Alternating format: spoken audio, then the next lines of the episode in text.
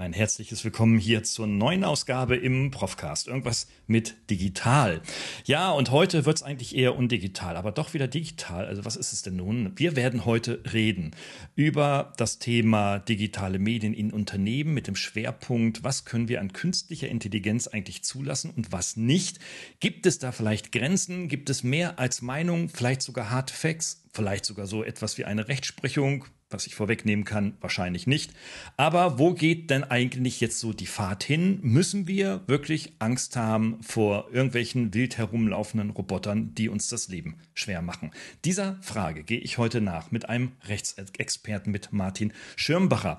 Und äh, wir legen gleich los und der Martin wird sich gleich vorstellen. Stay tuned. Herzlich willkommen zum Profcast, der Podcast für Ihre digitale Fitness. Hier erhalten Sie Impulse, Denkanstöße, Tipps und Meinungen über die digitale Medienwelt. Begrüßen Sie mit mir Ihren Gastgeber, den Digitalprofessor Dr. Gerald Lemke. Ja, hallo lieber Gerald, mein Name ist Martin Schirmbacher, das hast du ja gerade schon richtig äh, angekündigt. Ich bin Fachanwalt für IT-Recht in der ähm, Kanzlei Herting mit Sitz in Berlin. Wir beraten Unternehmen bei deren Digitalisierungsbestrebungen. Wir machen also Datenrecht, wir machen äh, E-Commerce äh, und alles, was ähm, dazugehört. Ich selbst bin hier schon 25 Jahre, habe hier mal als äh, Drittsemesterstudent angefangen und bin quasi ähm, wie viele meiner Kolleginnen und Kollegen sitzen geblieben. Ähm, ja, wir sind äh, ein bisschen über 30 äh, Anwältinnen und Anwälte und nochmal so viele Studierende. Ähm, ich selbst äh, mache viele Jahre Online-Marketing-Recht, habe auch mal ein Buch geschrieben zum Online-Marketing-Recht ähm, und bin ziemlich aktiv, was vielleicht noch wichtig werden wird, in, bei der International Bar Association. Das ist sozusagen der internationale Anwaltsverband, was uns als deutschen Rechtsberatern schon das ein oder andere Mal hilft, ein bisschen die Perspektive zu öffnen und zu sehen, wie ähm, schwer oder wenig schwer sich denn Kolleginnen und Kollegen aus dem Ausland tun, wenn sie ihre Mandanten äh, beraten bei dem, was sie alles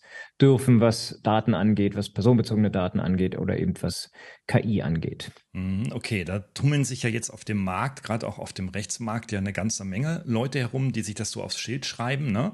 Ähm, habt ihr irgendwie große Namen, große Kunden, für die ihr arbeitet? Vertretet ihr die Zalandos dieser Welt oder äh, gebt uns mal ein kurzes Gefühl, so in welchen Sphären ihr da schwebt? Ja, haben wir in der Tat. Wir beraten von äh, DAX-Unternehmen und amerikanischen großen Unternehmen bis zu Startups, äh, Unternehmen jeglicher Couleur. Namen darf ich natürlich der Berufsverschwiegenheit wegen nicht nennen. ähm, ähm, aber äh, tatsächlich sind da viele, ich sag, ich sag manchmal von den Top 100 E-Commerce äh, Stores sind 20 mindestens unsere Mandanten, kann so inzwischen ein bisschen mehr sein. Wir sind äh, Preferred Business Partner bei dem Bundesverband E-Commerce und Versandhandel ähm, und viele von deren Mitgliedern sind äh, dann eben auch unsere Mandanten. Mhm. Was angenehm ist, weil wir natürlich sehr nah äh, dann immer an dem, was so, sagen wir mal, der deutsche E-Commerce gerade macht äh, und vorhat, sind und dann auch ein bisschen in die Richtung mit beraten und mitentwickeln können. Mhm, und das ist ja im E-Commerce nun gerade ja auch ein sehr, sehr spannendes Thema seit vielen Jahren, nämlich die Frage nach den Daten. Erstens, wo komme ich, äh, bekomme ich sie her, rechtssicher? Zweitens, wie kann ich sie rechtssicher speichern? Und drittens, dann, wie kann ich sie rechtssicher wieder verwenden? Ne? Ähm, das ist ja, das ist ja ein Thema, das ja immer wichtiger wird und jetzt im Rahmen der künstlichen Intelligenz wieder so, ich, ich nehme es so eine Renaissance erfährt. Ähm, ob das, was ich da mit Mailchimp und Co. und ähnlichen äh, Tools tatsächlich treibe, auch wirklich so sicher ist. Und äh, ich nehme immer wieder wahr, gerade so im so im KMU-Bereich auch, ähm, dass man das dann nicht so gerne so ernsthaft betrachtet und sagt, ach komm, da hole ich mir mal alle Daten von irgendwo her, LinkedIn beispielsweise mit einem Tool und dann haue ich die mal alle mit einem Newsletter voll. So, so die, das ganz Kleine. Das geht natürlich im Großen, im Großen nicht. Aber beides wollen wir mal äh, gemeinsam betrachten.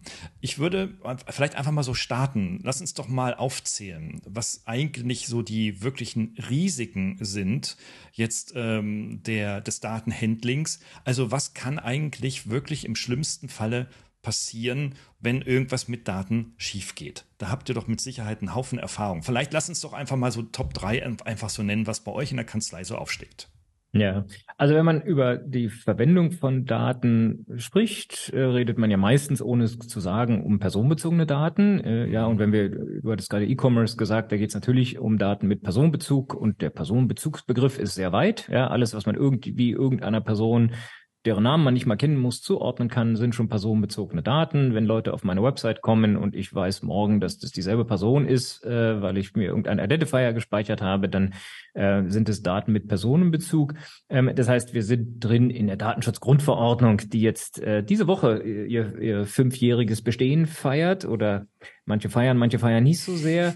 Ähm, aber und, und, und ein wesentliches Kriterium, ein wesentlicher äh, Grund, sich mit der DSGVO zu befassen in den letzten ja, sieben, acht Jahren für die meisten größeren Unternehmen sind die krassen Bußgelddrohungen. Äh, und davon werden deine Hörerinnen und Hörer schon äh, gehört haben. Äh, ja, das ab und zu schafft es ja sogar mal in die Tagespresse, wenn wieder eine H&M 35 Millionen Euro Bußgeld äh, äh, zahlen soll oder eine VW irgendwie angeblich sich einverstanden oder nicht angeblich sich einverstanden erklärt hat mit einem 1,1 Millionen Euro Bußgeld, weil sie vergessen haben, an einem Auto, was äh, autonom das Fahren trainieren soll, einen Aufkleber ranzumachen, dass genau das passiert. Also äh, Punkt eins sind die Bußgelder. Ja, also die DSGVO sieht durchaus scharfes Schwert vor. 20 Millionen oder vier Prozent vom weltweiten Jahresumsatz. Wir erwarten diese Woche äh, ein äh, dickes Bußgeld gegen Facebook äh, von der irischen Datenschutzbehörde für Datentransfer in die USA ohne richtlichen Grund. Also das ist mal, wenn man an die DSGVO denkt, ähm, der erste Punkt. Der zweite Punkt, der bei uns auftaucht, äh, sind Auskunftsansprüche auch aus der DSGVO, äh, Betroffene, ja, wir sind alle Betroffene im Datenschutzrecht, also deren die Daten, die verarbeitet werden, haben einen Anspruch darauf zu erfahren, welche Daten denn nun über sie verarbeitet werden. Eine sinnvolle Maßnahme, ja, die auch für Transparenz, für Klarheit sorgen soll. Ähm, nur wird dieses, äh, dieser Auskunftsanspruch vielfach als ja, Schwert eingesetzt, äh, zum Beispiel in Arbeitsgerichtsprozessen. Es vergeht, unsere Arbeitsrechtler sagen, es gibt, gibt praktisch keinen Kündigungsschutzprozess, wo nicht äh, Auskunftsansprüche geltend gemacht werden. Äh, ja, und dann ist die Frage, und die ist bisher nicht endgültig geklärt, äh, ja, ob das jetzt bedeutet, dass ich alle E-Mails, die den Namen des Arbeitnehmers enthalten, äh, herausgeben muss. Äh, ja, und, und wenn jemand, es gibt einen, einen relativ bekannten Fall, äh, der sich wohl bei Daimler abgespielt hat, so mittleres Management, ähm, ja, der hat dann halt zwischendurch mal auf Auskunft geklagt und äh, möchte jetzt alle seine E-Mails, äh, die er in den letzten 16 Jahren bekommen äh, hat, äh, herausverlangt haben. Also das ist mhm. natürlich ähm, eine Gefahr und dann also eine Gefahr, weil, weil man darauf vorbereitet sein muss. Man muss in der Lage sein, als Unternehmen Auskunft zu erteilen. Man muss in der Lage sein, als Unternehmen Löschansprüchen äh, Folge zu leisten. Mhm. Und vielleicht, weil du nach drei gefragt hast, der letzte Punkt.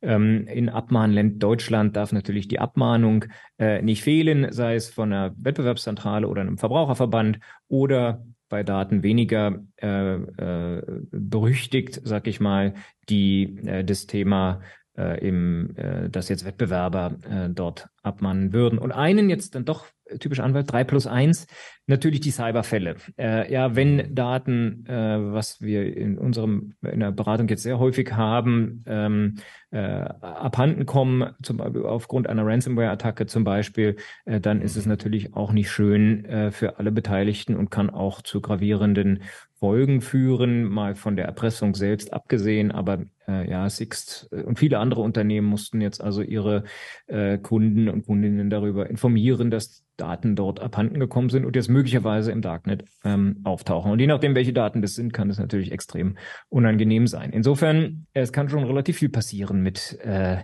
äh, mit Daten.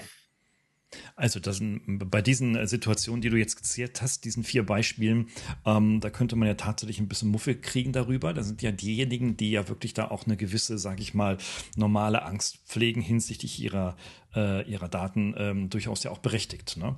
Ähm, ja, ja, natürlich äh, ist es ein Thema, was man jetzt nicht einfach äh, ähm, ignorieren sollte. Aber äh, ja, wir, wir kümmern uns ja auch um Arbeitsschutz. Äh, ja, wir bauen auch keine mhm, Baustellen, mhm. ohne dass dort sicher ist, dass die Leute nicht, äh, wenn es ein bisschen regnet, von der, vom Gerüst fallen. Also natürlich äh, muss man, gibt es bestimmte Dinge, ja, wir kümmern uns um die Straßenverkehrsordnung, wir kümmern uns um sonst Compliance-Vorgaben. Äh, selbstverständlich muss man sich auch um den Datenschutz kümmern. Ähm, ja, ohne da Angst zu haben. Äh, das mhm. ist so ein bisschen mhm. auch meine Beobachtung. Das passiert schon viel, aber, aber viele Unternehmen sind da vielleicht auch mit zu viel Angst unterwegs. Mhm. Ich denke auch, dass einfach unsere Medienlandschaft, ähm, zumindest von den Journalisten, die da jetzt keine fachliche Tiefe haben in dieser Thematik, dann auch ähm, ja immer sehr angstgeprägt sind, ne? wenn wieder irgendwo wieder ein Datenklau festgestellt wurde oder zumindest öffentlich wurde. Vieles wird ja gar nicht öffentlich, denke ich mal, ne? was ihr ja dann auch so erfahrt, werdet ihr ja nicht vieles öffentlich machen. Aber, ähm, aber das ist das, was denn so die Wahrnehmung auch prägt. Ne? Das erlebe ich jetzt ähm, äh, ja bei Vorträgen beispielsweise, da ist dieses Thema immer wieder auf dem Schirm. Es kommt immer das Thema Datenschutz. Also je mehr Technologie äh, mögliche Produktivitätschancen äh, bietet oder auch berufliche Karriereentwicklungen bieten, ähm, umso mehr wird dann der Ruf nach, ja, was passiert da jetzt mit meinen Daten eigentlich laut? Und ich habe da persönlich immer so ein bisschen so, so ein ambivalentes Verhältnis. Einerseits verstehe ich es total, dass dieses Thema so, so relevant ist. Andererseits aber denke ich, Mensch, ich möchte mich eigentlich eher mit den Chancen beschäftigen und jetzt eigentlich gar nicht so sehr mit den Risiken. Hm, das entspricht vielleicht so eher meinem unternehmerischen Herz, ja, ähm, eher nach vorne zu gehen, gestalten zu wollen und so weiter. Und da ist dann so dieses ganze Datenrechtliche irgendwie, ich, ich sage nicht unangenehm, das stimmt nicht, aber es erfordert sehr viel Zeit. Es muss ähm, dann ne, strategisch aufgestellt werden, operativ dann umgesetzt werden und dann auch noch begleitet werden. Und damit verdienst du ja nun mal kein Geld. Also äh, damit, das kann Geld kosten, aber du verdienst damit kein Geld. Das ist so meine gelebte Absolut. Ambivalenz, ja. Absolut. Die, die Ambivalenz, die, die, die haben wir natürlich, sehen wir natürlich bei vielen Mandanten. Ne? Natürlich ist mhm. es so, dass viele sagen, Oh, also wenn wir damit jetzt auch noch anfangen und dann, wenn ich jetzt schon dran denke, meinen Datenschützer dazu zu befragen, der wird eh Nein sagen, dann brauche ich wieder ein Gutachten, um den zu überzeugen, äh, ja, mhm. und dann, und dann habe ich hier wieder Unfrieden, dann muss ich noch den Betriebsrat fragen und dann äh, sagt mir wieder jemand und am Ende droht trotzdem ein Bußgeld, weil alle Gutachten, die ich bekomme, alle Aussagen, die ich bekomme, sagen am Ende, ja, könnte, dürfte okay sein, aber 100% wissen tun wir es nicht. Ähm, und das ist sicherlich etwas, was jetzt nicht nur an der Medienlandschaft liegt. Äh, ja, Medienlandschaft, wir werden auch immer mehr über Verkehrsunfälle lesen, als darüber, dass der Verkehr frei fließt. Äh, ne, das liegt in der Natur der mhm. Sache, dass man immer über die mhm. äh, nicht so schönen Dinge und über die Dinge, die, die schiefgelaufen sind, ähm, liest. Äh, ja, ich sehe schon, dass man mit vernünftiger ähm, Vorabberatung, das ist die traurige Nachricht, man muss tatsächlich eben bei der Planung äh, schon den Datenschutz mit berücksichtigen, dass man dann schon äh, zu vernünftigen Ergebnissen mhm. ähm, kommen kann. Hm, das nehme ich auch wahr. Wenn es also sehr früh dann auf die Agenda kommt, auf die Projektagenda, dann äh, taucht es nicht irgendwie wie so ein U-Boot auf, das man versenken muss, sondern ähm, dann nimmt man das halt in den Schlepptau und äh, ja, bearbeitet das mit, ja. Und dann wird es dann tatsächlich von allen Beteiligten dann auch genauso ein Task wie alle anderen Aufgaben auch. Ja? Also ungewicht, äh, ungewichtet jetzt jeglicher Emotionalität. Ähm, was finde ich, das nehme ich jedenfalls in der Praxis so wahr. Absolut, äh, ja, und, und ich meine, genauso wie wir uns äh, überlegen müssen, ob ein neues Produkt äh, dem Kunden gefällt, äh, muss man eh, oh ja, und wie man dort für maximale Conversion sorgen muss und Marketing mit einbezieht und was weiß ich, mhm. Finance mit mhm. einbezieht, äh, mhm. sich einen Plan macht, muss man eben auch den Datenschutz äh, mit einbeziehen und dann sicherlich tut man gut daran, wenn man jetzt, wenn man den internen Datenschutzbeauftragten hat, jetzt nicht den obersten Verhinderer äh, zum Datenschützer macht, der nur die Bedenken äh, vor sich her schiebt, äh, sondern dort Leute am Start hat, die äh, mitentwickeln wollen und die, die eben auch das Wohlergehen der, der Company äh, im Blick haben und auch, äh, so sagen wir mal, ein bisschen zukunftsgewandt sind. Die Frage, wen mache ich denn jetzt hier zum Datenschutzbeauftragten, die haben wir ja häufig. Ähm, das ist meines Erachtens das Hauptkriterium, jemanden zu nehmen, der äh, selbst ein bisschen Unternehmergehen in sich trägt und eher zu den Ermöglichern als den äh, Verhinderern gehört. Was für eine frohe Botschaft aus einem Expertenmunde. Vielen Dank, Martin. Gehen wir mal so langsam, versuchen wir mal so langsam, legen wir mal jetzt so die, die Sauerstoffflasche an und unseren, Nepro, ne, äh, unseren Tauchanzug äh, und äh, tauchen mal so langsam jetzt ins Wasser ein und gehen mal so ein bisschen in die Tiefe. Ähm, ich würde gerne mal so ein paar Fragen, so ein paar, so ein paar vielleicht auch Fälle, Fälle ist jetzt ein juristischer Begriff, vielleicht Case Studies ist eher so der BWL-Begriff vielleicht mal ansprechen. Ähm, wir haben jetzt dieses Thema der künstlichen Intelligenz, ne, das überschwappt uns äh, mit einem irren Tempo und einer, einer äh, ja, emotional gefühlten hohen ja, Energie. Ähm, Gerade so das Beispiel ChatGPT und das äh, erzeugt in den Menschen sehr viele Fragen, so auch bei mir, ähm, so sicherlich auch bei euch. Und ähm, da taucht halt viel auf. Äh, erste Einstiegsfrage, bevor wir Kopf unter Wasser stecken. Ist das bei euch eigentlich schon ein Thema? Also die Gestaltung von künstlicher Intelligenz, Software und der Art und Weise, wie sie mit personenbezogenen Daten und so weiter bearbeit, äh, arbeiten? Absolut, absolut haben wir äh, das Thema. Äh, ganz verschiedene Schattierungen hatten wir auch schon vor äh, ja, bevor äh, ChatGPT für jeder Mann und jede Frau nutzbar wurde. Ähm, äh, ja, das, das haben wir. Ich ähm, habe jetzt mehrfach auch Vorträge gehalten, so ein bisschen, wo ich auch versuche, den Leuten die Angst zu nehmen, äh, ja, nach dem und und und habe da immer ein Beispiel, was jetzt gar nicht äh, mandatsbezogen ist, aber mein Neffe, der ist 19, gerade mit dem Abi äh, fertig geworden, hat eines Tages auf die auf den Tisch meiner Schwiegereltern ein Buch gelegt, was er selber äh, kreiert hatte. In einer, äh, er meinte im in den äh, irgendwie zwischen zwei oder während zweier Footballspiele hat er sich von ChatGPT zehn ähm, kleine Kurzgeschichten für Kinder zum Einschlafen schreiben lassen, hat die noch ein bisschen bearbeitet, einen Plagiatscanner drüber gejagt, hat mit Midjourney oder Stable Diffusion sich Bilder generieren lassen, die halbwegs passten, äh, hat dann noch von einem äh, über Fiverr ein Pakistani ein Cover gestalten lassen. Das Ganze hat ihn 30 Euro gekostet, kann man jetzt für 10 Euro bei Amazon kaufen. Wird jetzt nicht ihn zum Millionär machen, aber zeigt mir, und das ist ehrlich gesagt auch mein, mein Beispiel, was ich jetzt in diesen Vorträgen, ich habe es jetzt schon mehrfach hochgehalten, ähm, ähm, mir zu eigen mache, zeigt eben, Leute, macht's halt, probiert's aus, ihr müsst damit arbeiten. Übrigens haben wir auch in der Kanzlei machen wir das, ja, dass wir natürlich jetzt nicht unsere Mandantennamen in ChatGPT reinhauen und gucken, was passiert, aber dass man sich damit befasst, dass man es ausprobiert, dass man äh, äh, dabei ist, auch zu schauen, wo kann das unsere ähm, Produktion, unsere Arbeit erleichtern, vereinfachen, sollte, sollte jedermann machen. Und äh, ja, mhm. und wenn dann am Ende ein Produkt rauskommt, umso besser. Wenn man nur ein besseres Gefühl hat dafür, äh, ist ja auch nicht schlecht. Mhm, okay, also wir sehen ähm, ähm, eher machen als ähm, jetzt, sage ich mal, verweigern. Äh, vielleicht ganz kurz, jetzt haben wir schon den Kopf unter Wasser, du hast ihn schon untergedrückt sozusagen. Jetzt kommen natürlich Menschen und sagen irgendwie so, Moment mal, das ist, hat ja irgendwas mit rechtlichen Verletzungen zu tun. Denn da wird ja jetzt nicht zwingend etwas Neues äh, kreiert, jetzt an Texten konkret äh, mit ChatGPT, sondern da werden ja vorhandene Texte in neue Kontexte gebracht. Wie rechtssicher ist das Verfahren jetzt nach deutschem und europäischem Recht? Und äh, wie sicher können die Nutzer sein, wenn sie so wie dein Neffe dann tatsächlich solche Bücher schreiben? Kann es dazu mhm. äh, Rechtsverletzungen kommen? Ähm, ja, nichts ist sicher. Das Wasser, unter dem wir uns äh, gerade befinden, auch nicht. Ähm, aber, ähm, aber grundsätzlich muss man zwei Sachen auseinanderhalten. Die eine Sache ist, ähm, verletze ich irgendjemands Urheberrechte, wenn ich ChatGPT oder ein anderes äh, Large Language Model verwende, um selber Texte zu kreieren. Zum Beispiel haben wir eine Frage gehabt, ein, ein großer Mittelständler, der äh, Mühe hat, vernünftig Content zu produzieren für seine Social Media, für seine Website. Er hat tolle Leute, die haben aber alle keine Zeit. Und ähm, die eine oder zwei Personen, die da das Social Media machen, haben gefragt, sag mal, können wir nicht äh, jetzt hier aus den ganzen Sachen, die wir haben, mhm. so. Ähm, ja, denen, ähm, ja, und jetzt ist die Frage, verletze ich irgendwelche Urheberrechte, wenn ich mir Text schreiben lasse? Ihr Urheberrecht funktioniert so, dass ich dass es bestimmte vorgeschriebene äh, urheberrechtlich relevante Handlungen gibt, die, die vom Einverständnis des Urhebers abhängig sind. Das Paradebeispiel ist die Kopie. Ich darf einen Text nicht kopieren, ähm, ohne den Urheber zu fragen, wenn es ein urheberrechtlich geschützter Text ist.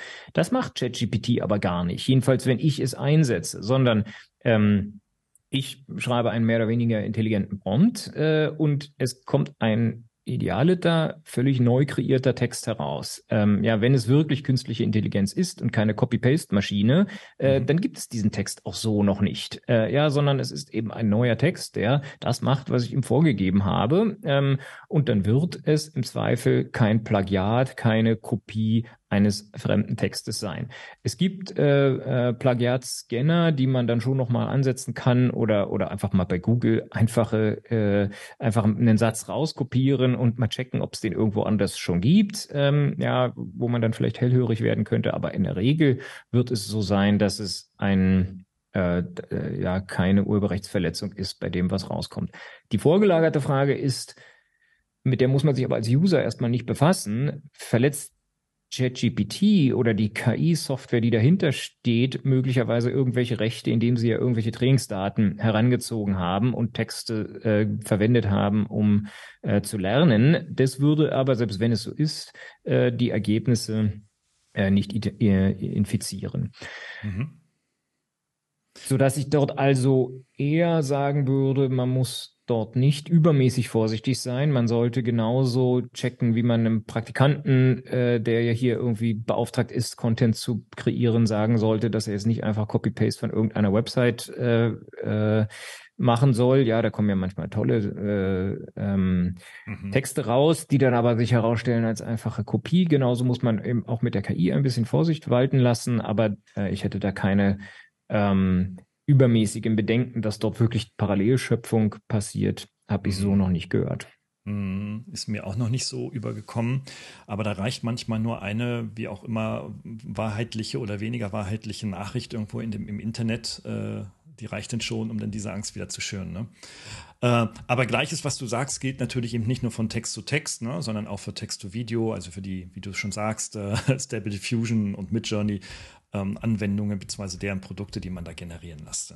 Also ähm, tatsächlich ähm, habe ich das auch selber mal probiert. Ich habe wirklich mal so lange herumgeprompt bei Midjourney äh, mit dem Ziel, ich möchte dasselbe Bild erzielen, was ich äh, als erstes hatte. Es ist mir nicht gelungen. Ist mir nicht gelungen. Ich musste dann mein Abo aufstocken, weil, weil meine Credits alle verbraucht waren. Also ich glaube, äh, da kann man durchaus mal so ein paar Wochen und Monate immer gleich, das gleiche Bild neu generieren lassen. Du wirst nicht dasselbe Bild bekommen. Ja. Die, die, äh, sagen wir mal, äh, Anwälte und andere JuristInnen, die suchen natürlich jetzt schon nach den Pitfalls, ne? Also mhm, dass man da mhm. schaut. Und natürlich, äh, also ja, es gibt, es gibt einen Kollegen, äh, Thomas Schwenke, der einen Podcast hat, ähm, wo die sich ganz äh, detailliert damit auseinandersetzen. Und natürlich, ja, male mir ein Bild im Style von äh, Mickey Mouse, Walt Disney oder in diesen und die. Ja, da wird man natürlich schon irgendwann mal dahin kommen, dass man sagt, okay, da, da ist man jetzt nicht frei von äh, Rechtsverletzungen. Nur das wollen wir doch gar nicht als Unternehmen. Und wir wollen auch keine, keine, keine Mickey Mouse auf der Website haben. Ja, wir wollen auch nicht den gleichen Text wie der Wettbewerber hat, sondern wir wollen uns ja gerade abheben davon. Ja, und da äh, sehe ich sehe ich keinen Grund, warum man sich nicht da helfen lassen sollte. Äh, ja, die eine andere Frage ist, ob dann die Texte, die man so kreiert hat, Urheberrechtsschutz genießen. Das ist in der Regel nicht der Fall. Ähm, aber darum geht es uns ja auch nicht. Ja, wir wollen ja nicht diese Texte, die die KI geschrieben hat, dann oder Bilder, äh, die uns Midjourney produziert hat, äh, dann äh, daraus vorgehen, äh, äh, sondern uns geht es darum, die Arbeitsprozesse, die wir haben, zu vereinfachen und schneller zu guten Ergebnissen zu kommen. Und da kann die KI schon helfen. Hm, jetzt fragte mich ein anderer Vortragsteilnehmer in der letzten Woche, sagte ja, wie ist denn das jetzt, wenn ich jetzt äh, beispielsweise eine Internetseite, also Text auf einer Internetseite, Nachrichten beispielsweise, mir mit äh, einem KI-Writer-Tool wie ChatGPT zusammenfassen lasse und diese Zusammenfassung in mein LinkedIn-Profil kopiere. Und nun macht diese Zusammenfassung, hat aber Fehler weil sie irgendwie eine Zahl falsch gegeben hat. Ich habe eine Antwort darauf gegeben, ich bin gespannt auf deine und dann können wir ja gucken, ob die, ob die identisch ist. Ähm, wie sieht das juristisch aus? Also wer haftet jetzt für diesen Fehler, wenn einer sagt, hey, das ist ja völlig falsch und du kriegst einen Shitstorm oder sowas? Oder genau, also diese, diese Haft, auf das Stichwort Haftung hatte ich noch gewartet mit meiner Antwort. ja, wir müssen ja erstmal die Frage rauskristallisieren. Also die Frage, wer haftet für einen Inhalt, der die KI äh, kreiert hat? Die ist ebenso einfach wie möglicherweise furchteinflößend. Natürlich hafte ich selber für mhm alle Inhalte, die ich auf meiner Website, in meinem LinkedIn-Profil äh, oder in meinen Social-Media-Kanälen als Unternehmen in die Welt heraus posaune. Selbstverständlich ähm, muss ich dafür gerade stehen, wenn dort irgendwelche Unsinn, Falschberatung, äh, äh, Beleidigungen von Wettbewerbern, äh, sonst was drin sind. Ähm, ja, natürlich hafte ich dort als, je nachdem, ob es ein Unternehmensaccount ist oder ein privater Account, ähm, als derjenige, der diesen Account anbietet. Genauso wie mir selber ein Fehler passieren kann, wenn ich Dinge zusammenfasse und dort in, in der Kommastelle verrutsche und äh, jetzt sage, ich hätte irgendwie 100 Milliarden und nicht 100 Millionen Umsatz äh, und äh, dort für einen für, für eine Haus an der am Börsenkurs sorge, äh, genauso äh, ja muss ich natürlich gerade stehen dafür, wenn ich das nicht selber gemacht habe, sondern die KI habe machen lassen. Alles, was aus meinem Hause kommt, dafür muss ich nach außen ähm, gerade stehen. So ist jedenfalls mal der Grundsatz. Da kann man dann suchen, mhm. wenn es erkennbar ist, dass das äh, Computer generiert ist und so, ob man, ob man da vielleicht rauskommt. Aber der Grundsatz ist selbstverständlich, muss ich dafür, äh, bin ich dafür verantwortlich. Dementsprechend ist natürlich ratsam, sich mit den Sachen, die, die dort herauskommen, ähm, zu befassen und, äh, sagen wir mal, dem Vollautomatismus äh, erst dann, erst dann äh, das Go zu geben, äh, wenn man das paar Mal probiert hat und gesehen hat, okay, also für diesen konkreten Einsatz mit diesen konkreten Trainingsdaten ist es vollkommen in Ordnung, das so äh, zusammenzufassen. Also die Message ist klar, ich hafte, genauso wie ich es machen würde, wenn die Schülerpraktikantin mir den Text zusammenfasst äh, oder, oder der Oberchef äh, äh, irgendwas Neues kreieren möchte und da die Wahrheit ein bisschen bei der Seite lässt. Allein, dass diese Frage so häufig auftaucht, ist für mich ein Indiz, dass man gerne die Verantwortung wegschieben möchte von seinem eigenen Handeln. Vielleicht ist das irgendwie, vielleicht gibt es deswegen die Juristerei in Deutschland auch so stark und zu Recht auch so stark, aber das funktioniert hier natürlich auch nicht. Ne? Absolut. Ähm, ja, und, und ich, ich äh, diese, dieses Haftungsthema sollte auch kein Argument sein, sich damit nicht zu befassen. Selbstverständlich haften wir. Wir haften für, ja. natürlich auch für unsere Produkte. Äh, wenn jemand Hardware produziert und sie raushaut als Start-up, äh, dann muss ich natürlich dafür sorgen, dass die Hardware nicht den Leuten um die Ohren fliegt, wenn sie das erste Mal zu Hause einsetzen. Da, ist, da kommt ja auch keiner auf die Idee zu sagen, ja, das war aber unser Lieferant hier aus China, der da Mist gebaut hat, sondern, genau. sondern selbstverständlich äh, muss ich dafür gerade stehen, muss ich das testen. Ähm, äh, ja, das ist, gehört zum Unternehmertum äh, ja dazu, dass man sich dazu Gedanken macht. Ähm, und und äh, diese Risiken bestehen aber bei jedem Software-Einsatz. Äh, mhm. es mag so sein, dass es bei der KI gewisse äh, größere Risiken gibt, weil wir einfach nicht gewöhnt sind, dass Software solche Fehler macht. Äh, ja, und dann äh, ja Genau wie jetzt, wie alle möglichen Leute jetzt anfangen, äh, nach sich selber zu ChatGPTen, falls es dieses Wort geben sollte, und dann ganz erstaunt sind, dass sie jetzt an der falschen Uni studiert haben. Hey, das Ding hat keinen Zugriff aufs Internet. Ja, es ist jedenfalls in der, in der ersten Stufe, die wir alle testen durften. Es ist doch vollkommen mhm. klar, dass solche Fehler passieren. Ja, lernt damit, schaut, welche Fehler passieren und lernt damit umzugehen. Das heißt eben, dass man vielleicht ein Qualitätsmanagement kurz mal drüber gucken lassen muss. Mhm. Naja, also sollte genau. eigentlich was nicht abhalten, äh, äh, damit zu arbeiten. Genau, und jetzt gibt es ja mittlerweile seit ungefähr zehn Tagen in Deutsch, also in Deutschland äh, auch die Google-Suchfunktion. Ähm, die funktioniert auch schon ganz, ganz gut. Ähm, nicht so, wie, wie, ich es mir jetzt wünschen würde, also nicht so safe, aber ähm, da kriegt man auf jeden Fall auch schon aktuelle Daten hinein. Und ich meine, das System wird immer weiterentwickelt in diese Richtung. Äh, man kann das an den Plugins schon sehen, die es schon seit Monaten gibt, die ich schon im Einsatz habe, die schon sehr sauber Google-Informationen mit in die ChatGPT-Verarbeitung mit hineinschleusen. Also lasst den ein bisschen Zeit und dann wird das, äh, wird das auch safer ähm, und äh, wenn auch solche, wenn auch die Antworten einfach besser, die man da erwartet. Ne? Das sehe ich ganz genauso. Jetzt sagen andere, ähm, oh Gott, ja, jetzt äh, werden Bilder, also beinahe dystopische Bilder manchmal gezeichnet, äh, zumindest nehme ich das so in den, in den Fragen wahr, wie ähm, da kommen jetzt Roboter, die sind alle fremdgesteuert und dann lernen die KI von der KI und dann unterhalten die sich gegenseitig und daraus äh, filtere ich nun heraus, oh Gott, wenn das in die falschen Hände eines Diktators oder ähnlichen Führer ähm, dann fällt, dann hätte der eine ganz mächtige Macht und würde dann diese Technologie für, ja, für, ja, sag ich mal, massenhafte Diskriminierung nutzen und so weiter. Ähm, eine dystopische Sichtweise ist gerne in Hollywood gesehen. Das sind dann immer Blockbuster, auch Serien mittlerweile, die man ähm, dort sehen kann. Aber wie realistisch ist das? Ähm, ich meine, wir haben ja so Fälle, wir haben ja so ein paar, so eine Handvoll von Diktatoren oder mögliche diktatorische mhm. ähm, politische Führer ähm, auf der Welt. Ähm, wie ist denn da so deine und eure Betrachtung? Ähm, äh, da haben wir Gott sei Dank keine Mandate, äh, die da jetzt äh, Diktatoren beraten müssten, ob der Einsatz von KI zu diesem oder jenem Zweck äh, in Ordnung ist oder nicht. Mhm. Also, ähm, da ist es doch, wie es immer ist äh, wir wissen es nicht, äh, ja, wie es kommen wird. Ähm, und es, wir werden es durch Mittel des Rechts und durch, durch äh, Moratorien nicht aufhalten. Äh, mhm. Wenn wir jetzt in Amerika und Westeuropa sagen, wir nutzen diese Technologie vorerst nicht, bis wir einen sicheren Rechtsrahmen, whatever that is, können wir gleich noch drüber sprechen, ähm, geschaffen haben, ähm, dann werden die Diktatoren, äh, ja, kann sich ja jeder selber ausdenken, wen man da jetzt meinen möge, ähm, sich ja nicht davon abhalten lassen, äh, selber weiter zu forschen und entsprechende Armeen von äh, Robotern äh, zu äh, kreieren, die dann selber sich Ziele aussuchen und dann leider die Krankenhäuser mit den äh, Kasernen der, des Gegners verwechseln ähm, oder äh, ja im, im täglichen Einsatz zu diskriminierenden Ergebnissen führen. Also ich bin da deutlich weniger dystopisch. Ich man vermag nicht vorherzusagen, ob das und wie es kommt. Äh, ja, dass die Macht, die KI hat, ähm, derzeit äh, eher unterschätzt wird, das glaube ich schon. Also ja, dass man sozusagen sagt, dass was, was dort alles möglich sein wird, äh, da bin ich eher auf der Seite derer, die sagen, dass da sehr viel möglich sein wird.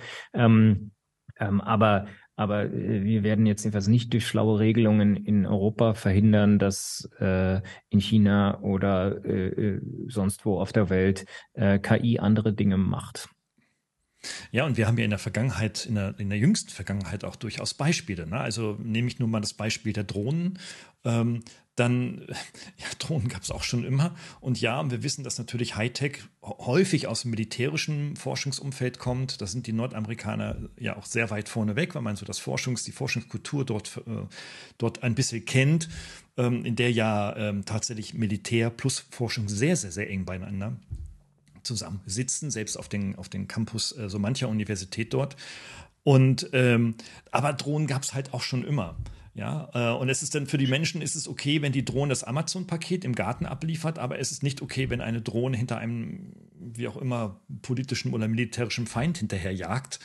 Äh, aber das, das gab es schon immer, ne? Also. Na, schon, schon, schon immer vielleicht nicht, aber, aber, so, solange, aber es Drohnen, solange es Drohnen gab oder gibt, ne? Genau, genau. Und, und, und natürlich ist es so, ich saß letztens bei einer Konferenz, wo, wo äh, also Technology und MA, äh, mhm. und da äh, war ein Panel, was sich ausschließlich mit ähm, dem Einsatz von äh, künstlicher Intelligenz und äh, auch anderen Emerging Technologies im Militärbereich auseinandergesetzt hat. Ja, und natürlich sind die da weit vorne. Natürlich äh, äh, haben die viel mehr als äh, äh, ein, ein durchschnittlicher E-Commerce-Händler um die Ecke, weil auch viel mehr Geld da ist, äh, ja, um da, um damit zu forschen und viel mehr ähm, äh, auch ausprobiert werden kann, äh, ja, als das und, und insofern gibt es das und es wird es auch weitergeben. Ähm, aber äh, ja, auch da, ja, wir haben auch Landminen, obwohl sie geächtet sind und verboten sind. Äh, ja, und trotzdem gibt es, gibt es das, und jetzt in der Ukraine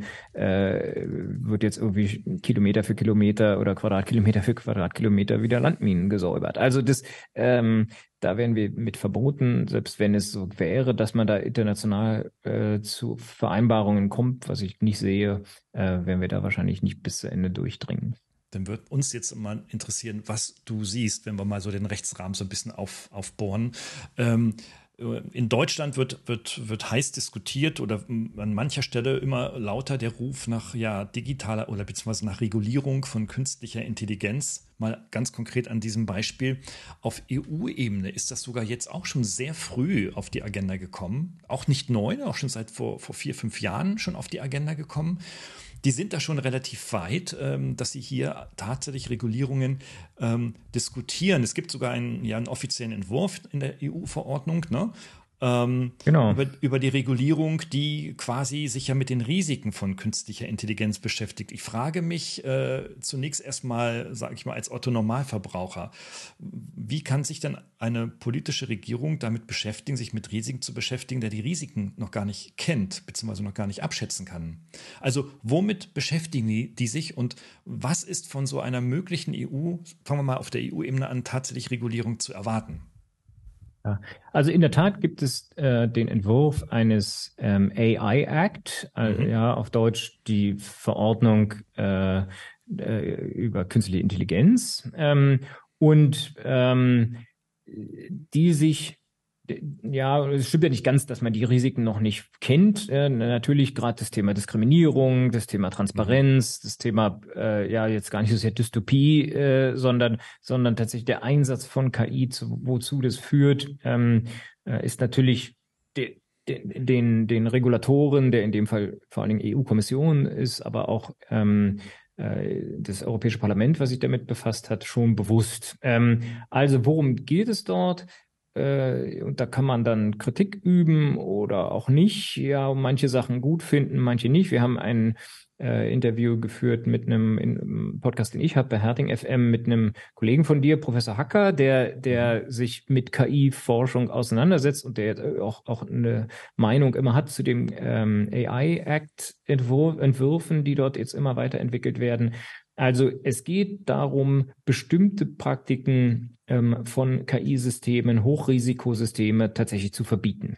Ja, da, äh, beziehungsweise zu sagen, man muss dort alle Beteiligten, deren Daten dort verarbeitet werden sollen, vielleicht um Einwilligung bitten. Aber grundsätzlich Hochrisikosysteme tatsächlich ähm, zu verbieten. Da wird natürlich jetzt ein Hauen und Stechen darum, gibt es, was sind jetzt solche Hochrisikosysteme? Genau. Mhm. Ja, äh, und kann ich das vielleicht ganz einfach dadurch umgehen, dass ich am Ende sage, nee, da guckt ja immer noch mal jemand drüber. Wir haben sowas in der DSGVO auch, so eine Norm, wo wo es heißt, dass man das Recht haben sollte oder hat als äh, äh, Privatperson nicht einer allein aufgrund automatisierter Entscheidungen ähm, äh, oder nicht allein einer automatisierten Entscheidung unterworfen zu werden. Ja, das, wie geht man damit um als große Bank, die natürlich gar nicht anders kann, als automatisierte Kreditentscheidungen zum Beispiel zu, zu treffen? Man sagt, ja, da hat jetzt noch mal jemand drüber geschaut. Äh, so, so mhm. kann man es natürlich bei KI auch ähm, versuchen. Dann geht es um Transparenz. Äh, ja, das ist, es wird wohl kommen, dass ich als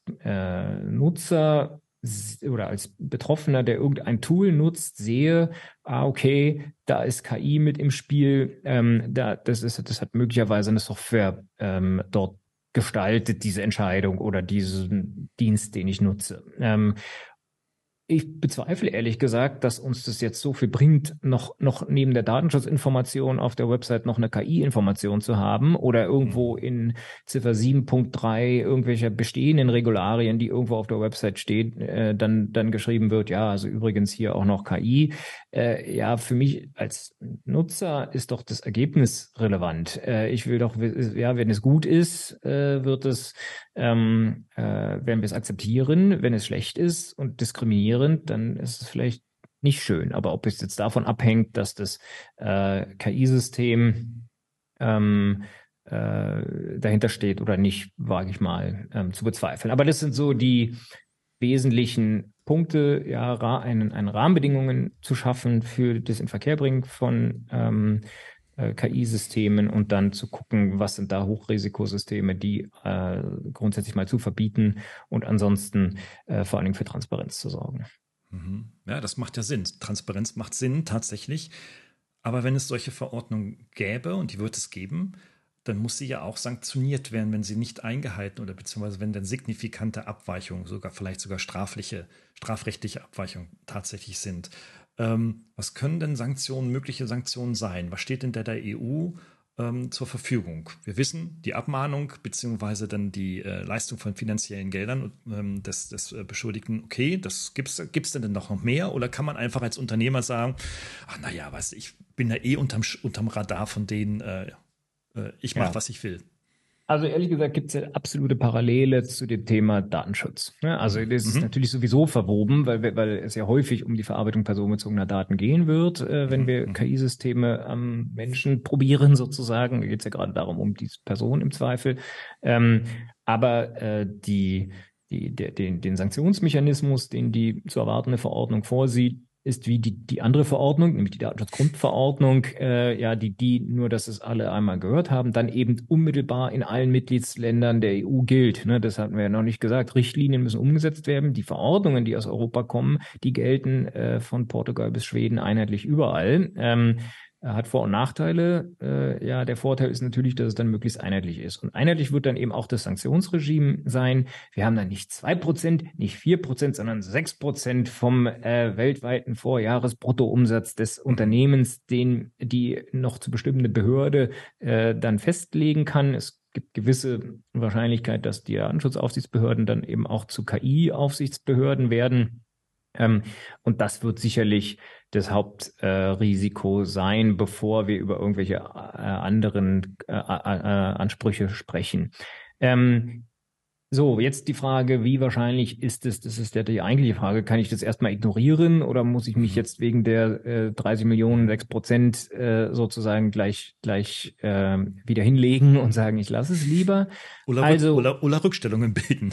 Rückstellungen bilden, absolut. Ähm, also es lässt sich praktisch nicht prognostizieren. Das ist einer der mhm. Hauptkritikpunkte, die ich habe an der Datenschutzgrundverordnung und der wird sich genauso wieder bei der KI-Verordnung zeigen. Ähm, wir haben es mit einer unsicheren, teils unklaren Rechtslage zu tun. Es gibt so viele Punkte in der Datenschutzgrundverordnung, die einfach nicht klar sind. Das ist, liegt in der Natur der Sache, dass man dort äh, allgemeine Begriffe verwendet, die jetzt erstmal ausgefüllt werden müssen. Wer sich ein bisschen auskennt im Datenschutz, kennt den äh, hat schon mal was von berechtigten Interessen gehört und einer mhm. Interessenabwägung, die man da machen muss. Artikel 6 Absatz 1 Satz 1 Buchstabe F DSGVO, äh, ja, taucht in jedem meiner Seminare auf die einzige Norm, die man mal gesehen haben sollte aus der DSGVO. Und da heißt es eben, man muss eine Interessenabwägung machen. Und wie die ausgeht, weiß kein Mensch im Vorhinein. Ja, da kann man sich natürlich Hilfe holen und kann dann irgendwie das begutachten und sagen, na, das geht noch, das geht noch nicht. Kann aber trotzdem sein, dass eine, eine Datenschutzaufsichtsbehörde das anders sieht und erstmal ein Bußgeld verhängt, gegen das man dann vorgehen muss. Äh, ja, und am Ende wird der EuGH sagen, also der Europäische Gerichtshof sagen, ähm, wie es sich verhält. Diese Diskrepanz von ähm, unklarem, teils unklarem Recht mit hoher Bußgelddrohung ähm, macht, macht den Grad, auf dem man als äh, Unternehmerin wandelt, wenn man überlegt, was man jetzt mit dem Datenschutz oder mit KI an, äh, äh, anfängt, sehr, sehr schmal. Ja, wer eher zur Angst neigt, der wird die Risiken in den Vordergrund stellen und sagen, oh, wenn, wenn nicht mal unsere Anwälte richtig wissen, ob wir das dürfen oder nicht, äh, und dann soll ich da 30 Millionen zahlen, ja, und wer eher sagt, äh, naja, warum soll es, und das ist mein zweiter Punkt, warum soll es gerade mich treffen? Die für mich zuständige Berliner Datenschutzaufsichtsbehörde hat ja nicht mal 100 Mitarbeiter. Ähm, ja, warum sollen die jetzt ausgerechnet mich kleines Start-up treffen? Ähm, ja, und diese Haltung kann ich durchaus verstehen. Ja, das wird bei KI nicht anders sein, solange wir, nicht ein schlagkräftiges Durchsetzungsregime haben, wo auch klar ist, gegen welche Unternehmen sich äh, äh, aufsichtsbehördliche Maßnahmen vor allem richten werden. Ähm, solange äh, werden wir immer Leute haben, die es einfach ausprobieren und andere haben, die mit den gleichen Argumenten, mit den gleichen Voraussetzungen sich von vornherein dagegen entscheiden und sagen, KI kommt mir nicht ins Haus. Genau, das ist ja auch eine Entscheidung. Ne? So wie ich das jetzt letztens in einem Großunternehmen, ähm, das ist der, einer der, der weltweiten Marktführer in einem ganz bestimmten Segment, ähm, dann auch ähm, dort beraten habe und berate, ähm, die dann gesagt haben, okay, es ging natürlich so um das Thema äh, neue und digitale Medien und äh, Digitalisierung im weitesten Sinne, KI, eins der vielen Themenfelder und da gab es dann, da war ich dann ganz überrascht, seitens des Vorstandes dann die Botschaft irgendwie, nein, das kommt, das Teufelszeugs kommt mir hier nicht ins Haus, sagte der Vorstandsvorsitzende. Und ähm, ja, und die dürfen damit letztendlich nicht arbeiten, jedenfalls nicht mit äh, nicht deutschen oder europäischen Anwendungen. Gesagt, europäisch, das ist alles super. Mhm. Da ist, äh, und sage ich ja, warum denn beim Mittagessen? Er sagt, naja, ach, eigentlich, in dem Gewissen so unter vier Augen, alles gut. Finde ich ja auch toll, nutze ich ja auch ohne Ende ChatGPT. Aber wir haben hier natürlich das berechtigte, die berechtigte Angst, und da ist sogar der Betriebsrat mit dabei, dass Mitarbeiter unternehmensnahe und unternehmensrelevante und unternehmenskritische Informationen und Daten, ne, also Forecast-Berichte, Umsatzzahlen und so weiter, dann über ChatGPT dann auf fremde Server legen, ohne zu wissen, was sie dort tun. Ich sage ja. Und das kann man doch, aber darüber kann man äh, doch ja, sag, ja. sag, ja, ja, du hast, ja. ja sorry, du, du wolltest wahrscheinlich genau dasselbe sagen. Darüber kann man ja sprechen mit den Beschäftigten und die können, ja. die, die, die können ja, äh, ja, das, das sehe ich jetzt zu Hause, äh, wenn man bestimmte Sachverhalte verbietet, werden äh, nicht nur die Kinder, sondern auch die Beschäftigten Möglichkeiten finden äh, und dann eben andere Wege äh, nutzen, sich die Arbeit einfacher zu machen und dann doch besser einen, einen regulierten Rahmen mit vielleicht einer lokal installierten KI äh, schaffen und sich damit auseinandersetzen, als die Leute einfach privat mit ihren ChatGPT NFT-Accounts rumhantieren lassen und sich irgendwelche Inhalte äh, generieren. Diesen Fall gab es ja schon. Samsung hat ja, äh, mhm. ist ja da schon mal äh, auf die Nase gefallen, weil sie befürchtet haben, bestimmte Geschäftsgeheimnisse da den Weg zu OpenAI gefunden haben. Ähm, natürlich muss man sich damit auseinandersetzen und regulieren, aber zu sagen, äh, wir beschäftigen uns damit nicht, äh, ja, das sind die gleichen Leute, mit Verlaub, keine Ahnung, wer das jetzt bei dir war und ob das vor äh, 25 Jahren schon so war, die, die in den 90er und Nuller Jahren gesagt haben, Internet machen wir nicht. Ja, und jetzt haben sie trotzdem alle, alle, alle, jeder wirklich, der damals gesagt hat, das machen wir nicht, hat, ist natürlich mit seinem Unternehmen äh, äh, im Internet Präsenz, hat eine Website, hat vielleicht Prozesse teil digitalisiert, hat eine App und, und, und. Ja, Ja, also mich machte das auch sprachlos. Ne? Im Jahre 1982 hätte ich das ja noch verstanden, so eine Haltung, ne? die dann einfach so aus dem Nachkriegsdeutschland und der, sag ich mal, nicht breit gefächerten Nicht-Technisierung des Landes und der Menschen denn äh, resultierte. Aber in der heutigen Zeit ist es mir ein Rätsel, wirklich, wo jeder irgendwo sechs bis sieben Stunden auf dem Smartphone herumdattelt und sich entertainen lässt und dann sagt irgendwie, also selbst auch die CEOs und sagen dann irgendwie so, nee, also das, das, das will ich dann einfach nicht. Es ist mir ein Rätsel. Aber wahrscheinlich äh, liegt es ja auch so ein bisschen an der Unternehmenskultur. Ähm, anderes Thema, ähm, wo wahrscheinlich das Thema Angst etwas präsenter ist, etwas falsch zu tun und lieber das zu tun, was funktioniert und keine neuen Wagnisse einzugehen. Und dann kann ich mir das einfach nur so erklären, dass man sagt, okay, ja, wir haben es auf dem Schirm, aber bitte nicht jetzt, ja. Vielleicht später.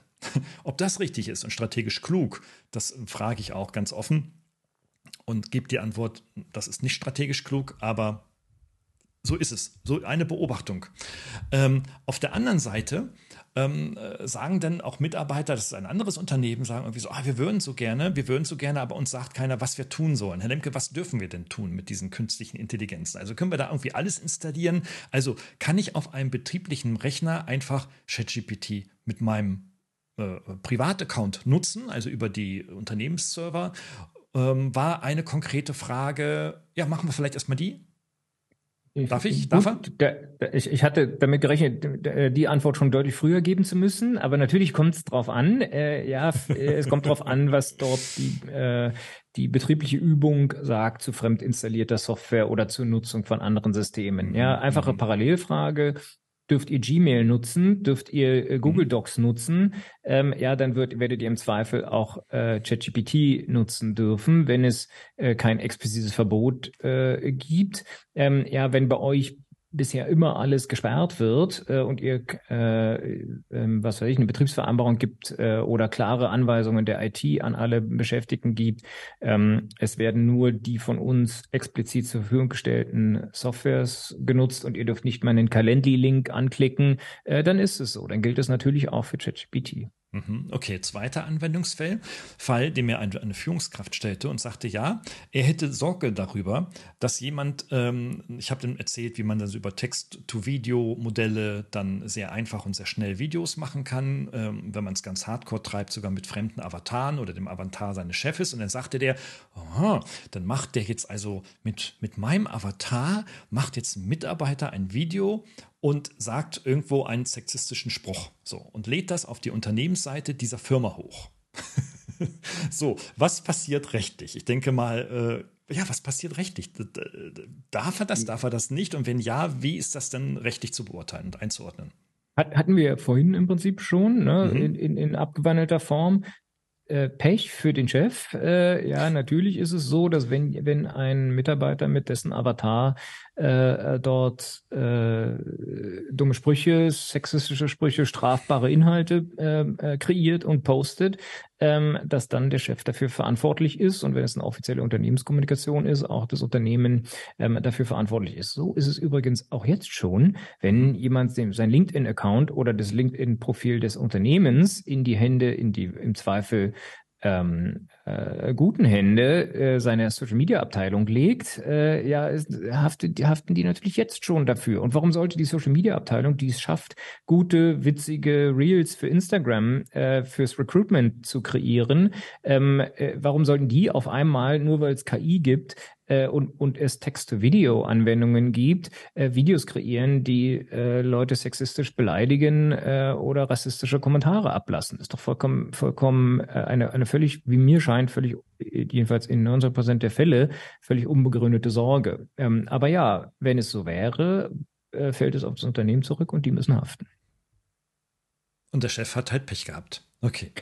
Er hat Pech gehabt, äh, ja, okay. und, und, und, und äh, bloß wenn ich wenn ich ein Kontrollfreak bin und alles selber machen möchte, dann muss ich auch das äh, verbieten und kann es dann selber machen, mir alles selber angucken und äh, äh, nach Freigabe raushauen. Dann wird im Zweifel nicht allzu viel passieren.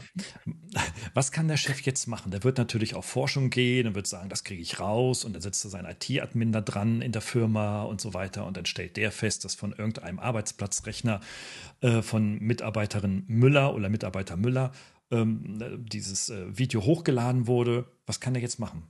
ja, selbstverständlich wird es eine Verletzung der arbeitsvertraglichen Treuepflicht sein. Selbstverständlich mhm. darf ich als Unternehmen nicht meinen Chef äh, oder Chefin dort ins, ins mhm. schlechte Licht rücken und den äh, Sätze in den Mund legen, den die nie gesagt hätten. Ähm, und selbstverständlich hat er dann dort ähm, äh, Ansprüche äh, gegen diese Person, sei es jetzt privatrechtlicher Natur, aber mhm. äh, ja, das kann eine außerordentliche Kündigung rechtfertigen, wenn das äh, feststeht, wer das jetzt wie äh, dort erledigt äh, äh getan hat und dort ja je nachdem, ob da Vorsatz dahinter steht, ob man das erkennen konnte etc. Es ist ja jetzt auch dann denkbar, dass der, dass der sich verteidigt mit, ich habe das Video gar nicht gesehen, ich wusste ja nicht, dass das, dass das dabei rauskommt. Die letzten zehn Mal hat es gut funktioniert.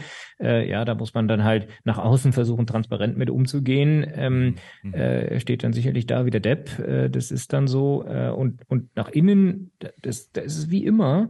Ja, vorher dafür sorgen, dass das nicht passiert, den Leuten einschärfen, was sie dürfen und was nicht. Äh, und wenn es böswillig ist, äh, ja, jetzt das ist ja nun kein Hexenwerk, äh, auch ohne KI, äh, dort ähm, den, den Oberen in dem eigenen Unternehmen Schaden dadurch zuzufügen, dass man ihnen äh, einen Shitstorm auf den Hals hetzt und Aussagen in die Welt äh, setzt, die die nicht getroffen haben. Ob dass man das jetzt noch mit deren Stimme und einem Avatar hinterlegen kann, ähm, äh, macht es sicherlich authentischer nach außen und die Verteidigung schwieriger, aber die Fälle äh, sind ja jetzt schon denkbar. In der Tat, die sind denkbar, ohne Frage. Und äh, die global Denkenden werden das natürlich gleich bei irgendwelchen unseren fünf Diktatoren, die wir uns mal virtuell rausgesucht haben und nicht benannt haben, sicherlich dann nochmal spannender werden. Aber ähm, ich gebe, oder wir können, glaube ich, da beide davon ausgehen, ähm, dass das, äh, wenn überhaupt, dann nur eine einmalige Ausnahme sein wird, ähm, die sicherlich dann zu so hohen Wellen äh, diskutiert wird, dass ganz schnell irgendwelche regulierenden Gesetze, beziehungsweise dann halt das existierende Gesetz einfach mal konsequent angewandt wird. Ich meine, das ist ja, ja. auch so ein Punkt, ja. Ähm, nicht lange drumherum debattiert in den Medien, sondern sagt, okay, hier ist eine ganz klare Rechtsverletzung und das muss jetzt äh, geahndet werden und dann machen wir halt einen Schauprozess draus und dann wird das schon abschrecken, ja. Es führt mich aber last but not least zum Ende vor allem auf einen wichtigen Punkt. Du hast es auch immer wieder, ja, direkt und auch zwischen den Zeilen immer wieder auch angesprochen, die Selbstverantwortung der Menschen. Also sich damit früh zu beschäftigen, waren deine Worte, ähm, sich ein, ein, ein, äh, ja, äh, ein Informationsbild über die neuen künstlichen Technologien zu schaffen. Hm, das ist ja nun in Deutschland immer so ein Thema. Die Menschen sind, springen schnell auf Hypes auf und äh, selbst auch wenn sie technischer Art sind, aber beschäftigen möchten sich damit nicht. Die meisten sind ja wirklich froh, wenn sie morgens ihr iPhone ankriegen und abends wieder aus. Ähm, und dann vielleicht noch die typischen sieben Apps alle gut funktionieren. Sind da die Menschen nicht tatsächlich überfordert? Das ist jetzt vielleicht so eine abschließende nicht juristische Frage, aber äh, ich denke, weil ihr da ja in dem Themengebiet so drin seid. Ich meine, Theater Theater im Sinne von juristischen Streitereien, äh, die euch natürlich dann auch äh, Arbeit liefern, ohne Frage. Ist ja auch gut so. Kommt er immer erst dann, wenn Menschen aufgrund von Überforderungen oder Fahrlässigkeiten oder Nichtwissen Dinge tun, ja, die sie nicht einschätzen konnten. Wie ist das bei euch? Also, ja. ähm, du machst ja auch Vorträge ähm, dabei und äh, was nimmst du wahr? Ja, also äh, ich, ich nehme alles wahr, ja, von mhm. Leuten, die sich nahtlos selbst überschätzen und einfach all in gehen mit KI und denken, das wird jetzt das der nächste große Hype und ich setze mein Unternehmen aufs Spiel, indem ich da keine Kontrollmechanismen einsetze, bis hin zu den von dir schon geschilderten, nicht nur in Großunternehmen anzutreffenden, ähm, hu, wir verbieten das erstmal, bis wir gar nicht mehr anders können, äh, um uns nicht mhm. lächerlich zu machen, äh, ja, oder bis unser unser Rückstand gegen, gegen, gegen, äh, gegenüber dem Wettbewerb äh, so groß wird, dass wir nicht mehr Marktführer äh, sind weltweit. Äh, ja, und dann handeln wir. Insofern haben wir da, glaube ich, äh, sehen sehe ich da vieles. Ähm, Selbstverantwortung äh, ist ein schönes Wort, kommt mhm. in in ja und, und und du hast recht. Privat sind wir das ja teilweise gewöhnt. Ich sehe da auch ein bisschen Schwierigkeiten, manchmal den etwas zu paternalistischen Ansatz, äh, zum Beispiel des Europäischen Gerichtshofs im Verbraucherrecht. Äh, ja, wir haben ich schwenke, schweife ab, aber äh, ja, dass, dass dort eben äh, die Gesetze immer zugunsten der Verbraucher ausgelegt werden und ein immer, sagen wir mal, strengerer äh, Maßstab angelegt wird äh, und, und immer mehr davon ausgegangen wird, dass man eben die armen äh, Verbraucherinnen und Verbraucher schützen muss, äh, ja, vor der Unbill, den sie selber äh, machen. Ähm, äh, ja, sehe ich kritisch. Ähm, im, Arbeits, Im Arbeitsumfeld führt es meines Erachtens dazu, dass die Leute tatsächlich dann nicht den Mut mehr haben, selber Sachen vorzuschlagen. Ähm, wir haben jetzt hier hat gerade ein Kollege vorgeschlagen, lasst uns doch mal ähm, einen, einen Art Hackathon zum ChatGPT-Einsatz in unserer Kanzlei machen. Lasst uns doch mal einen unserer eigentlich freien Freitage nutzen, um zu gucken, können wir nicht ähm, äh, was können wir denn damit wirklich sinnvoll machen und was sind denn jetzt die Risiken, Berufsgeheimnisschutz, Mandantenschutz, Datenschutz, äh, aber wo können wir denn, wo taugt es denn jetzt schon was? Man, ja, und, und wenn man die Leute bevormundet und wenn man ihnen da eher die Risiken aufzeigt, werden sie es im Zweifel nicht vorschlagen, solche Sachen. Ne? Also insofern, ja, mhm. Selbstverantwortung ähm, muss es muss es geben und als Unternehmer, Unternehmerin kann man meines Erachtens äh, das nur unterstützen und versuchen, die Leute dazu anzuhalten. Mhm. Ja, in der Tat. Also ich, ich überlege gerade, wie, für mich ist ein klares Fazit so aus unserem Gespräch heute da, ähm, äh, dass es wirklich äh, präventiv wirklich darum geht, die Menschen ähm, aktiv zu machen, äh, ihnen einfach ähm, mit den relevanten Tools, die gerade en vogue sind, die Möglichkeiten äh, zu eröffnen, selbstwirksam an ihrem Arbeitsplatz zu sein ich glaube, das ist eher das, was die Menschen wirklich brauchen. Dann kriege ich auch motivierte Leute, ähm, als wenn ich sie irgendwie auf einer Technologie von 1967 da sitzen lasse. Ähm, das macht die heutigen, die nur noch zwei Jahre bis zur Pension oder bis zur Rente haben, äh, ist okay. Aber wenn wir jetzt mal so an die Gene-Set denken, wird das sicherlich nicht mehr, nicht mehr funktionieren. Ich glaube, das, das ist ein großes, großes Thema. Wie können wir also vielleicht ist das so der Anlass, ne, diese Diskussion, wie können wir die selbstverantwortlichen Unternehmen bei unseren Mitarbeitern mit mehr Vertrauen, das wir geben müssen, tatsächlich fördern. Großes, großes Thema. Ähm, Vielleicht, wenn wir jetzt schon bei der Gijin Set sind, meine Gäste frage ich dann immer ganz zum Schluss, ähm, ja, was ist denn so für die potenziellen Absolventinnen und Absolventen von Hochschulen, bei mir sind jetzt die Bachelor-, Master-Leute dann an anderen Hochschulen und so weiter relevant, ähm, was möchtest du denn zu den 20- bis 25-Jährigen so mitgeben? Ähm, sollen sie jetzt unbedingt Jura studieren, weil sie sagen, irgendwie da bist du auf jeden Fall safe, du musst diese ganze KI in den nächsten 100 Jahren in den Griff kriegen? Oder ähm, sollten sie sich eher vielleicht tatsächlich in die Technologien hinein hinein, hineinstürzen. Äh, wo sind die Jobs, die die Menschen happy macht, die heute jung sind? Was, was, was ist so deine, deine Erfahrung, deine Beobachtung, dein, dein Wunsch? Also, ähm, äh, ja, es, es gibt ja die Aussage, in zehn Jahren oder 20, 50 sind wir alle Entwickler. Äh, ja, und die, die äh, Programmiersprache Nummer eins ist Englisch. Äh, ja, und wenn, wenn, man, wenn man das ernst nimmt und sagt, äh, in diese Richtung wird es kommen, dann muss man nicht mehr unbedingt Computer Science studieren, dann muss ich nicht Informatiker sein, aber äh, ja, und das ist vielleicht ein bisschen auch mein Werdegang. Ich habe äh, Jura studiert und auch nichts anderes vorher studiert, aber mich schon sehr früh für Informatik, wie es damals noch hieß, äh, interessiert mhm. und ähm, äh, bin kein Programmierer, werde es aber möglicherweise wieder werden müssen. Äh, und, und die jungen Kolleginnen und Kollegen, und ja, den, denen kann man eigentlich nur sagen, egal was ihr studiert, äh, ob ihr Jura studiert oder ob BWLer werdet oder äh, dann eben doch Informatiker oder Lehrerin äh, werden wollt, ähm, beschäftigt euch mit den Technologien jeden Tag, nutzt die Apps, von denen alle sagen, das ist der neueste Schrei, schaut einmal rein und wenn das ChatGPT aufs iPhone kommt, äh, probiert es halt da aus. Ähm, äh, tut nicht so, als, als äh, gehe euch das nicht an, weil ihr Biologie, äh, Pharmazie oder Jura studiert, sondern ähm, setzt euch damit auseinander. Es wird uns alle ereilen äh, und es wird die, es wird denen, die sich damit befassen, leichter fallen, sich damit auseinanderzusetzen und äh, den Herausforderungen, die dies ohne weiteres äh, oder äh, hat, ähm, äh, ja, mit denen besser klar zu kommen. Das ist sicher. Ja, das ist ja ein perfektes Schlusswort. Also wunderbar, Martin. Also ich danke dir sehr für deine Mühe und ähm, ja und auch deine Zeit, sich jetzt die Fragen äh, der, der äh, Zuhörerinnen und Zuhörer reinzudenken. Ähm, wir wissen, okay, es gibt nicht immer so den festen Case. Das ist für euch Juristen natürlich immer ne, schön, wenn dann die Akte aufbereitet dann da liegt und sagt, okay, da mache ich mir jetzt mal Gedanken drüber. Aber wir sehen, dass es gerade jetzt ähm, zum Thema künstliche Intelligenz, dass wir da noch auf der völlig grünen Wiese sind, wie du ja auch sagtest, dass wir da juristisch ja noch gar nicht safe sind. Äh, und das wird voraussichtlich noch eine lange Zeit so bleiben. Insofern sehe ich das Positive und denke, da kann man noch so viel machen. Also ich würde, würd, wenn ich jetzt ein paar Jahre jünger wäre, würde ich jetzt sofort ein Start-up machen und so lange, bis, bis ich irgendwann eingeschränkt werde. Aber dann machen wir es so wie unser lieber Freund der Phil. Ähm, der Phil Wenker ist ja dann äh, in die Staaten gegangen ähm, und äh, hat dann dort sein Startup weiter. Er hat da schon ganz pfiffig gemacht, ne? Okay. Lieber Phil, lieben Gruß, solltest du es hören. Hier, äh, das ist das Ergebnis deiner Vermittlung und äh, schöne Grüße rüber in den Teich und viel Erfolg bei deinem Geschäft. Und an dich, Martin, nochmals vielen, vielen Dank für deine, für deine Zeit und für deine Mühe.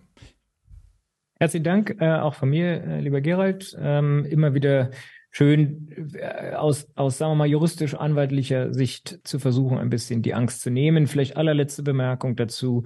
Wenn ihr, wenn Sie äh, ein No-Go vom Datenschutz hören, immer hinterfragen, lieber nochmal nachdenken und jemand anders fragen, ob es nicht doch eine Variante gibt und ob das Nein äh, nicht wirklich der Weisheit letzter Schluss ist. Die Fälle gibt es, äh, ja, aber ähm, häufig zum Beispiel Drittstaatentransfer, äh, ja, lieber Phil, nach in die USA, äh, ist nicht immer ein K.O.-Kriterium, kann man auch drum rumkommen. Herzlichen Dank dir. Alles klar, es folgt das Outro und bis bald, liebe Leute. Ciao. Hat Ihnen dieser Podcast gefallen? Dann freue ich mich über eine Bewertung oder eine Weiterleitung in Ihrem Netzwerk. Oder abonnieren Sie diesen Podcast zum Beispiel bei iTunes oder registrieren Sie sich für meinen kostenfreien Newsletter.